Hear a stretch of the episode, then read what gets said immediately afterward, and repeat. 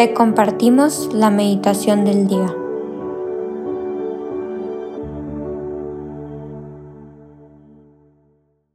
En el nombre del Padre, del Hijo y del Espíritu Santo. Amén. Ven Espíritu Santo, hazte luz para quienes todo lo ven oscuro, amor para quienes se creen o están solos, fuerza para quienes perciben la debilidad física y también en su espíritu. Tú eres el mejor abogado. Defiéndenos de nosotros mismos, de nuestras melancolías y desesperanzas que seas tú quien siempre reina en nuestros corazones. Amén. Hoy jueves 11 de agosto vamos a meditar sobre el Evangelio según San Mateo 18 versículos del 21 al 19, 1, que dice, En aquel tiempo Pedro se acercó a Jesús y le preguntó, Si mi hermano me ofende, ¿cuántas veces tengo que perdonarlo? ¿Hasta siete veces? Jesús le contestó, no solo hasta siete, sino hasta setenta veces siete. Entonces Jesús les dijo, El reino de los cielos es semejante a un rey que quiso ajustar cuentas con sus servidores. El primero que le presentaron le debía muchos millones. Como no tenía con qué pagar, el Señor mandó que lo vendieran a él, a su mujer, a sus hijos y todas sus posesiones para saldar la deuda. El servidor, arrojándose a sus pies, le suplicaba, diciendo, Ten paciencia conmigo y te lo pagaré todo. El rey tuvo lástima de aquel servidor, lo soltó y hasta le perdonó la deuda. Pero apenas había salido aquel servidor, se encontró con uno de sus compañeros que le debía poco dinero. Entonces lo agarró por el cuello y casi lo estrangulaba mientras le decía, Págame lo que me debes. El compañero se le arrodilló y le rogaba, Ten paciencia conmigo y te lo pagaré todo. Pero el otro no quiso escucharlo, sino que fue y lo metió en la cárcel hasta que le pagara la deuda. Al ver lo ocurrido, sus compañeros se llenaron de indignación y fueron a contarle al rey lo sucedido.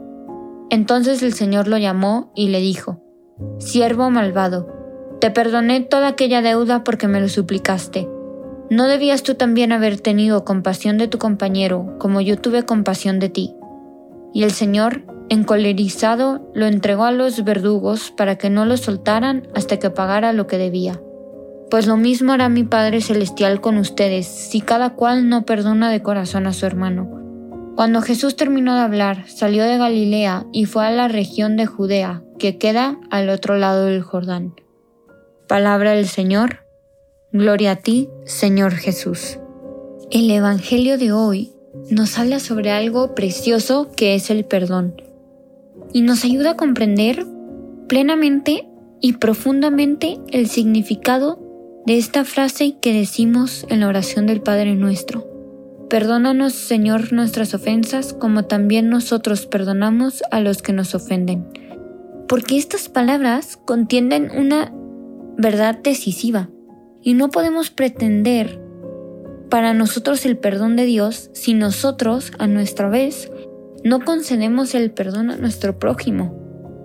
Porque es una condición. Piensa en el final, en el perdón de Dios y deja ya de odiar. Echa el rencor, esa molesta mosca que vuelve y regresa. Porque eso es el rencor.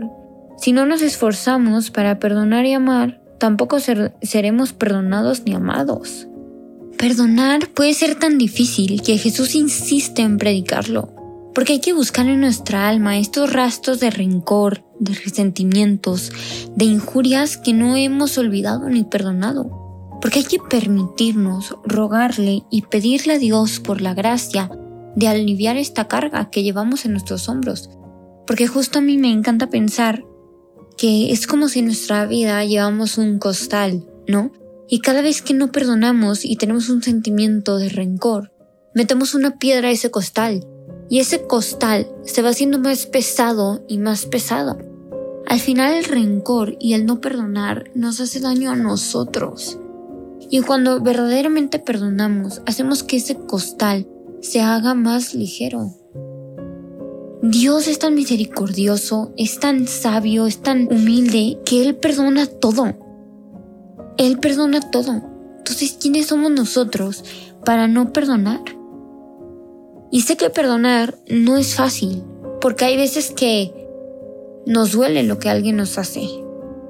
Pero el perdón llega lentamente y una forma en donde podemos comenzar a perdonar es orando por esa persona que nos ha ofendido.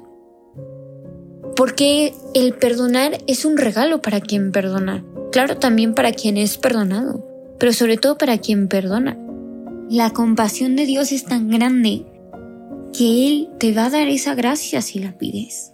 Entonces hay que pedírsela y, y te invito a que te tomes un momento para que en una hoja anotes todas las cosas que tienes que perdonar y se las entregues a Jesús para que sea Él quien te ayude a sanar ese corazón y aliviar estos sentimientos de rencores y resentimientos.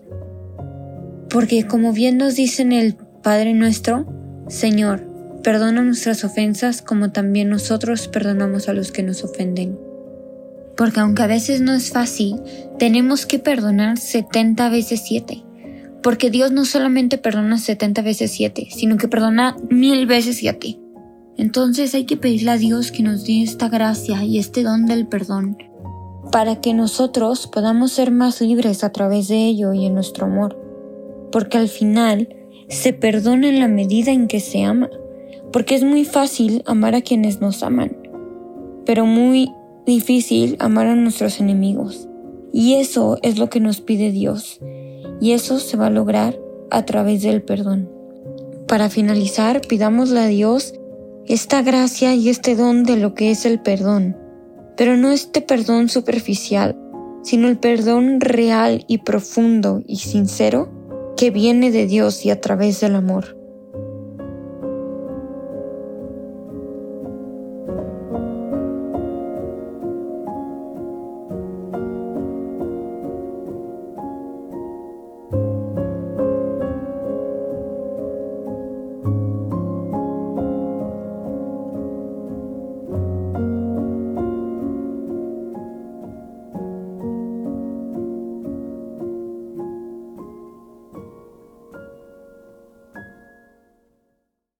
Damos gracias, Señor, por todos los beneficios recibidos, a ti que vives y reinas por los siglos de los siglos. Amén. Cristo Rey nuestro, venga tu reino. María, Reina de los Apóstoles, enséñanos a orar. En el nombre del Padre, del Hijo y del Espíritu Santo. Amén.